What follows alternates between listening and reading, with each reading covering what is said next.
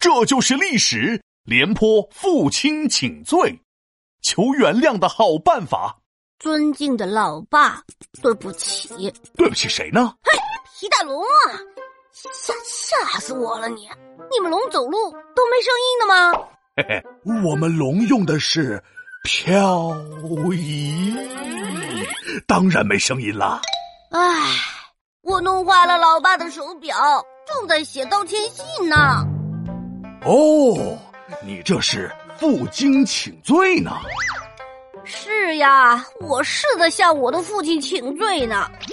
我说的是负荆请罪，指的是诚心的请求别人的原谅。今天我这条上知天文下知地理的五千岁的神龙，就来给你讲讲负荆请罪的故事吧。哦。神龙又来摆谱了。故事的主角还是咱们上次说的蔺相如。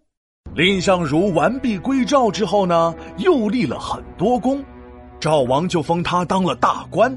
大将军廉颇没好气的想：，嘿嘿，凭啥你蔺相如靠说话就当上比我还大的官？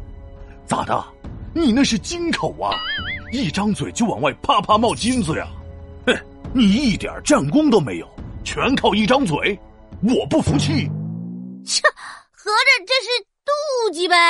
就像皮大龙你妒忌我聪明呗？啥？我嫉妒你？嫉妒你啥？嫉妒你腿短傻气冒啊！嘿，回到故事，反正这廉颇就是看蔺相如不爽，他到处说要整整蔺相如。很快，蔺相如也听说了。他做了个大胆的决定，他一定想出了妙计来对付廉颇。嗯，no no no，蔺相如决定躲。躲？为什么要躲啊？赵国文有蔺相如，武有廉颇，所以秦国不敢对赵国用兵。蔺相如把国家放在第一位，他可不想为了这事儿和廉颇吵架，所以他就躲呀。凡是廉颇出现，蔺相如就避开。有一天，蔺相如的仆人看不下去了：“哎呀，大人呐，你咋像老鼠见了猫一样，这么怕廉颇将军呢？”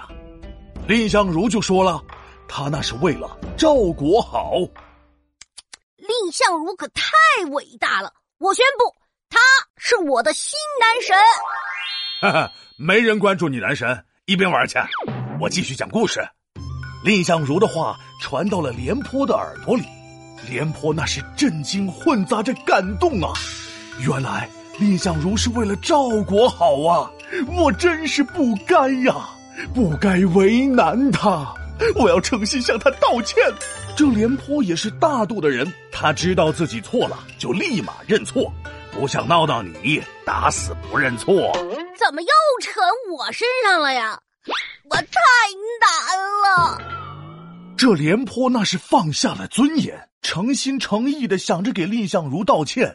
他光着背，背着一捆带刺的金条，到蔺相如家去赔罪，也就是负荆请罪，请求蔺相如的原谅。